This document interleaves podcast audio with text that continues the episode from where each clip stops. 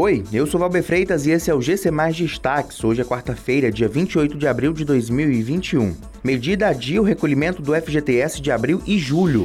Federação Cearense de Futebol divulga alterações nos jogos de reestreia do Fortaleza e do Ferroviário no Campeonato Cearense. E Senado aprova a produção de vacinas contra a Covid em fábricas da indústria veterinária. O governo federal publicou nesta quarta-feira a medida provisória com um conjunto de mudanças trabalhistas para enfrentar a crise causada pela pandemia de Covid-19. Entre elas está a suspensão temporária do recolhimento do Fundo de Garantia do Tempo de Serviço, FGTS, pelos empregadores. Essa medida de suspensão é válida nos meses de abril, maio, junho e julho. O pagamento poderá ser realizado em até quatro parcelas mensais, sem multa ou encargos, com vencimento a partir de setembro de 2021.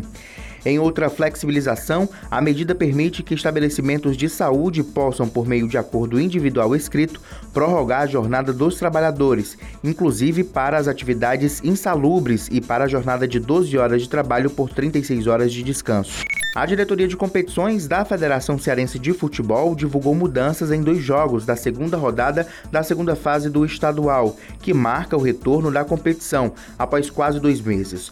O jogo do Fortaleza com o Calcaia, que estava marcado para o próximo sábado, dia 1 de maio, às 16 horas, na Arena Castelão, passou para as 19 horas. A outra alteração foi no jogo entre Crato e Ferroviário, que mudou de dia e local.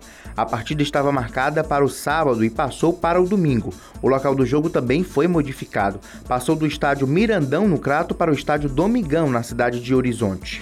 O Senado aprovou por unanimidade o projeto que autoriza o uso de fábricas de imunizantes de uso veterinário na produção de vacinas contra a Covid-19. O objetivo do projeto de lei do senador Wellington Fagundes, do PL do Mato Grosso, é facilitar e estimular a utilização dessas plantas industriais para ampliar a oferta de doses de vacina e acelerar o processo de imunização da população brasileira.